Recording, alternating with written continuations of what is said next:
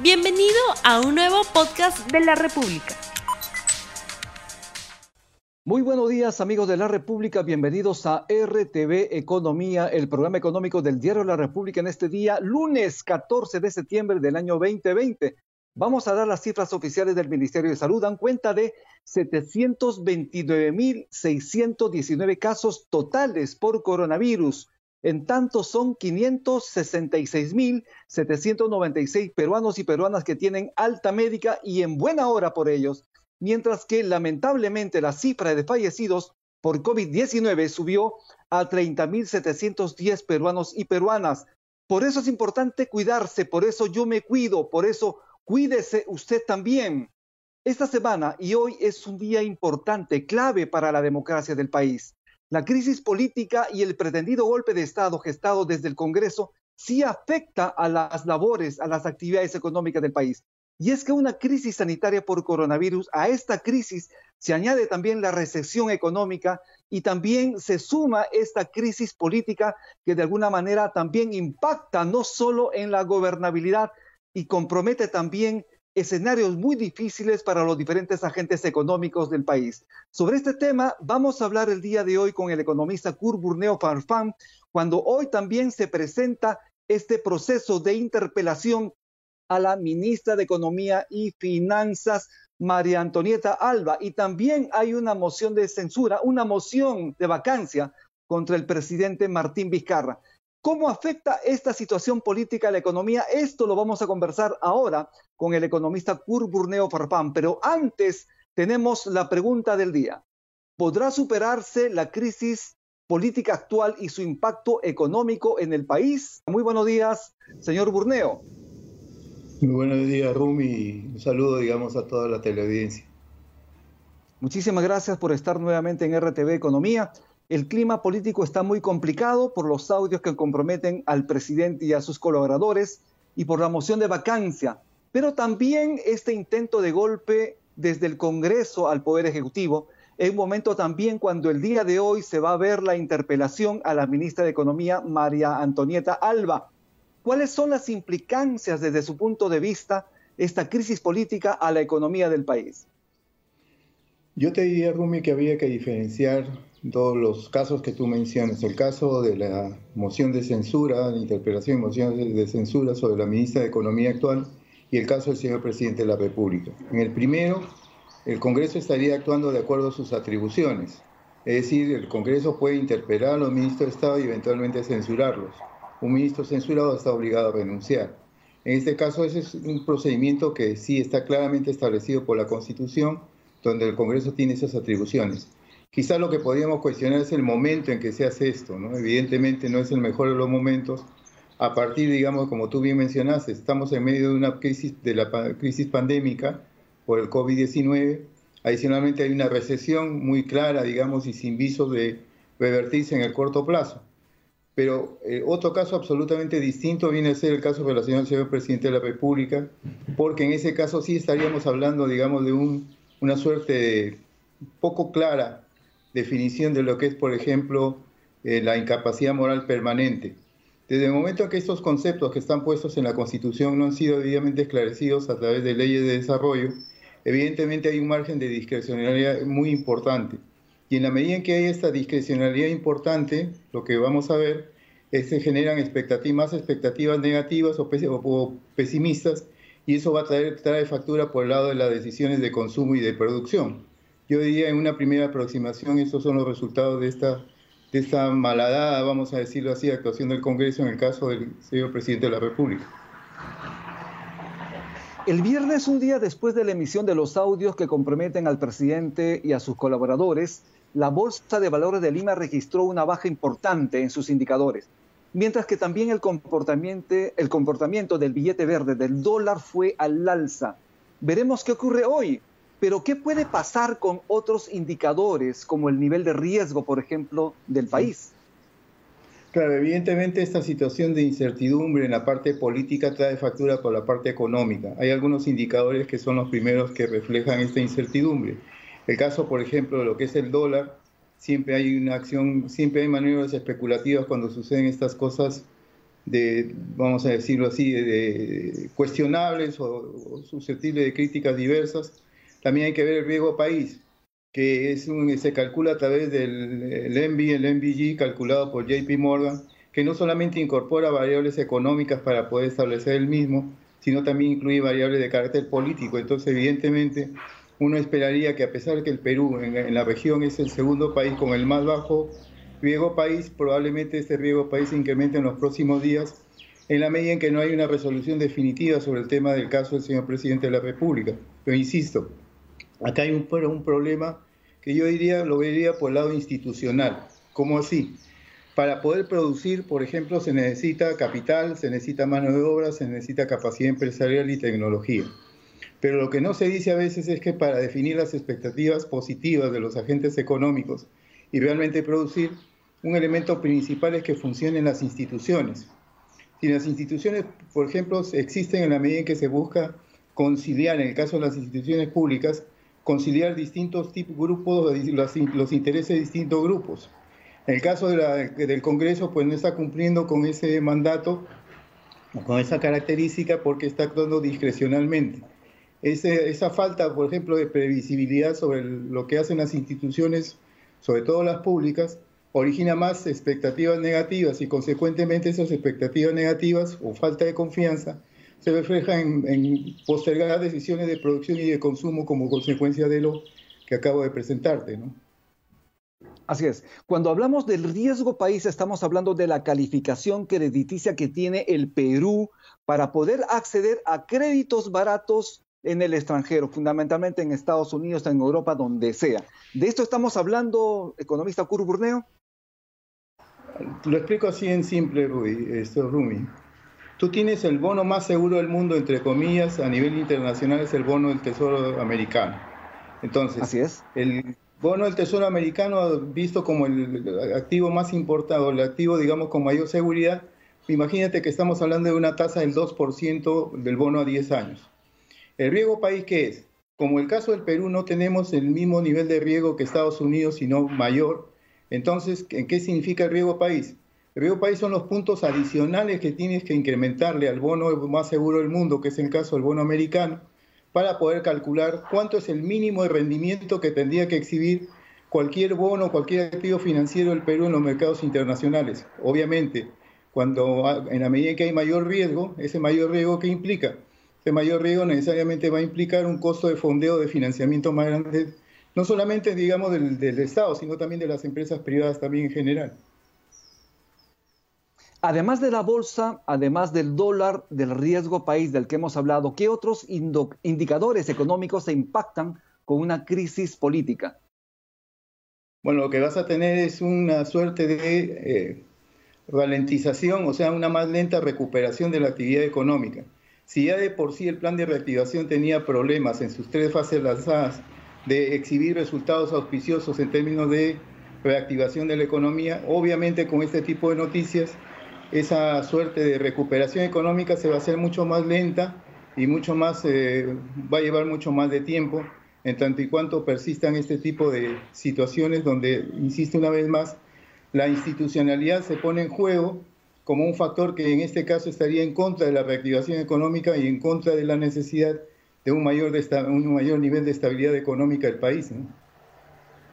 Las medidas tomadas por el gobierno, sean oportunas o no, buenas o no, estaban permitiendo en parte la recuperación de la economía, como usted lo había señalado.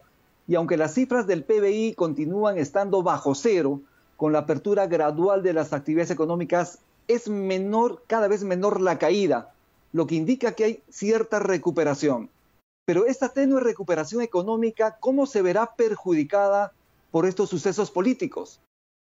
Bueno, definitivamente por el lado de las expectativas, Rumi. O sea, si tú ves que las instituciones, que son un elemento importante para que funcionen las empresas, porque, por ejemplo, en la medida que las instituciones públicas deben de responder al interés público y no a intereses grupales, como parece serlo en el caso del Congreso actual pero a donde voy es que en la medida en que esa suerte de falta de predictibilidad sobre el comportamiento de instituciones tan importantes como el Congreso, evidentemente es la base, digamos, para que surjan más expectativas pesimistas, haya más desconfianza y por lo tanto se demore más en el tiempo decisiones de los empresarios para invertir o decisiones de los consumidores para comprar. Uno puede decir en qué medida los, inversores, por ejemplo, se demoran cuando ven que la, plaza llamada Perú, la plaza económica llamada Perú, muestra muchos signos de eh, falta de predictibilidad.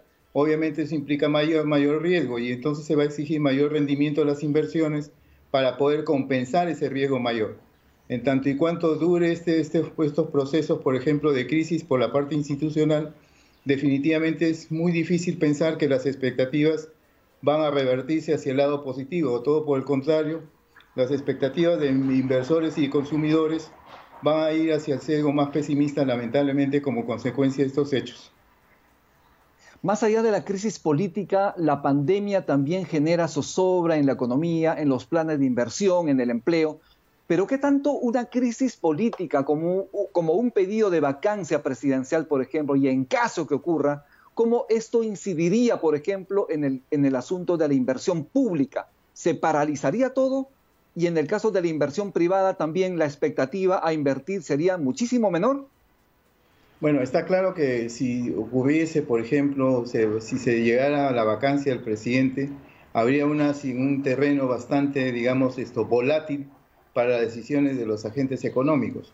En el caso específico, por ejemplo, esto, un eventual, una eventual vacancia del presidente, primero, echaría más eh, luces, por ejemplo, sobre la falta de institucionalidad adecuada o en todo caso sobre la falta de predictibilidad de las instituciones en el Perú, como el caso del Congreso si se procediese de otra forma, donde en el sentido, digamos que en el caso de que hubieran ilícitos cometidos por el señor presidente, esto debería verse por el lado del, Poder Judicial, del Ministerio Público en su debido momento.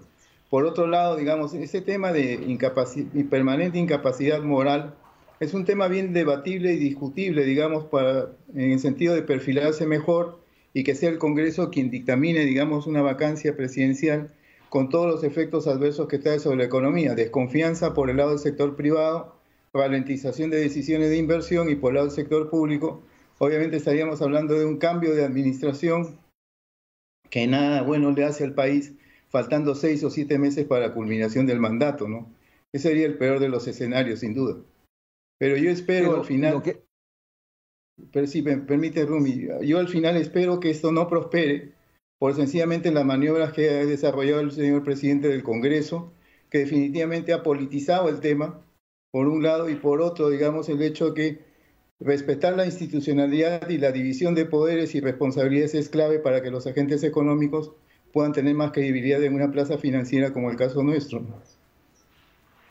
Así es, precisamente este pedido de vacancia de alguna forma estaría desinflándose luego de lo ocurrido y luego de las conversaciones telefónicas que tuvo el presidente del Congreso con altos mandos militares, lo que implicaría de alguna forma un intento de ver cómo la actividad castrense también se inmiscuye en estos asuntos. Pero veamos, muchas veces en el Perú se señala que los asuntos económicos y los asuntos políticos van por cuerdas separadas. ¿Esto sigue siendo así? Yo diría que ya no. Eh, si esto se hubiese, me lo hubiesen preguntado hace dos años, dos años y medio, diría que no.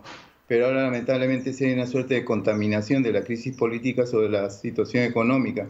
No solamente porque estamos en una situación difícil por el lado de salubridad, no solamente porque estamos en una recesión que todavía no da visos a que se puedan revertir los números en negativo sustantivamente. Recordemos que el Banco Mundial proyectó para el caso del Perú, en el mejor de los casos, una contracción de la actividad económica del 12%.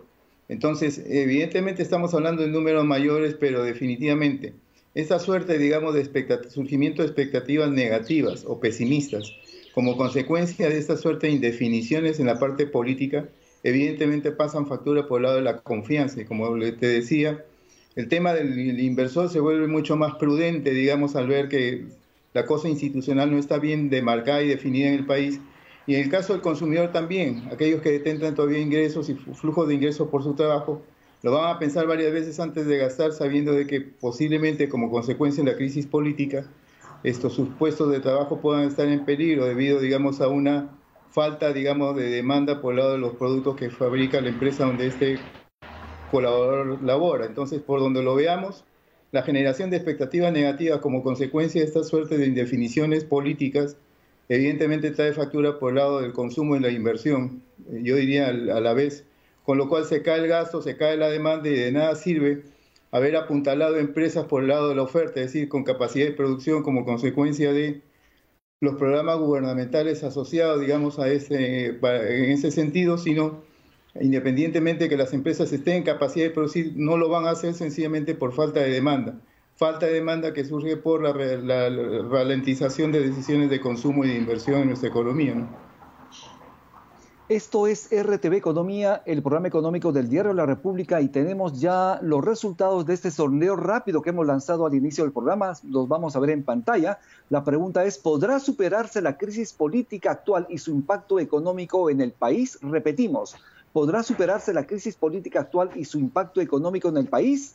El resultado es el siguiente, sí, 67%, no 33%. Nuevamente, Sí, 67%, no 33%.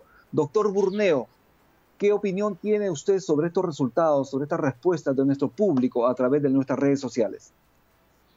Que pues, son resultados absolutamente deseables y, ojalá en la práctica, digamos, estos, podamos revertir el estado de situación de crisis política para que deje de afectar la parte económica.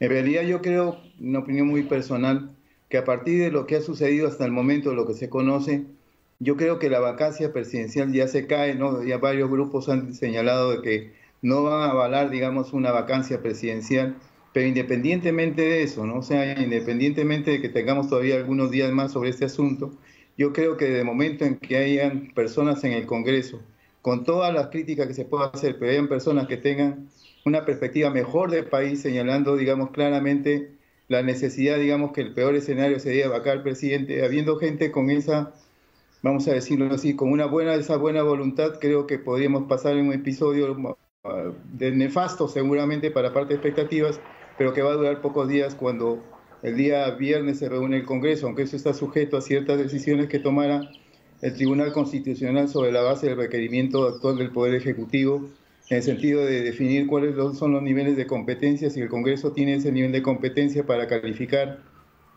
eh, permanente incapacidad moral y además si responde el Tribunal Constitucional a un recurso, por ejemplo, para suspender, digamos, las acciones del Congreso hasta que lo resuelva el Tribunal en la parte de base o de fondo.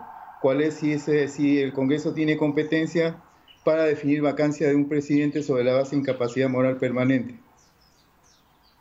Esto es, sería la demanda competencial. Estamos ya terminando el programa RTV Economía. Doctor Burneo, quería conocer sus afirmaciones, sus precisiones sobre el siguiente tema. La ministra de Economía y Finanzas señaló que la economía peruana, y según lo estima el marco macroeconómico multianual, la economía peruana tendría un descenso este año de menos 12%, menos 12%. Obviamente, habría una recuperación un rebote el próximo año de 10% de crecimiento y estaríamos liderando las expectativas económicas a nivel regional. Estas cifras de alguna manera podrían cambiar con una crisis tan fuerte en el ámbito político y con esto estaríamos terminando su participación. Muchísimas gracias. Mire, en no le cabe otro rol al ministro de Economía que ser eh, optimista, digamos, en, en todo el sentido de la palabra. El problema que yo veo para el próximo año es Va a haber un efecto rebote en los meses de marzo, abril, mayo, junio y julio como consecuencia de la base de comparación que tenemos hoy en dichos meses donde la recesión se acentuó. Pero el punto es el tema de la sostenibilidad. Para mí el problema principal es la sostenibilidad fiscal. Para el próximo año está previsto una contracción fuerte, digamos, del gasto público en la medida de pasar, el, para lograr que el déficit, por ejemplo, que pase de un 10% a un aproximadamente 6.5%. El problema es que cualquier ajustón fiscal, llámese subida, digamos, de impuestos o reducción de gastos, tiene un efecto contractivo sobre la economía. Entonces, no me queda muy claro, digamos, un poco las expectativas favorables o, vamos a decir, optimistas para el próximo año, que si bien es cierto, por efecto rebote, efecto estadístico, de marzo a julio, sin duda el PBI va a repuntar, pero insisto, la parte de sostenibilidad fiscal creo que es el gran tema para poder asegurar una indispensable recuperación económica el próximo año, aunque esto ya creo que va a ser tarea de la nueva administración sin duda. Bien, muchísimas gracias, doctor Curburneo Farfán, ex ministro de la Producción, también fue viceministro de Hacienda y docente de Centrum Católico. Muchísimas gracias por su participación en RTV Economía. Sus palabras finales, por favor, para despedirse de nuestro público. Bueno, sencillamente que la confianza se restituya, que estos eventos políticos estén acotados en el tiempo de implicancias.